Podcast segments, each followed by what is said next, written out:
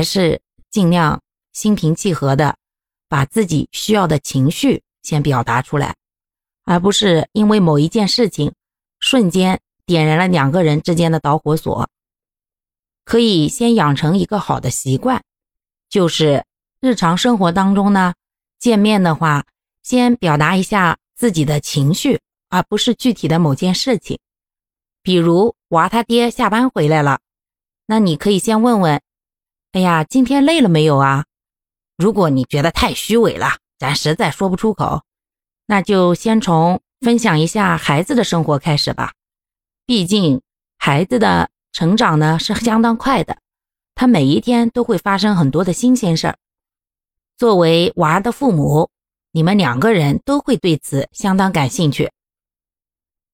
不过要注意一点，就是先从好的、开心的、快乐的事情分享起。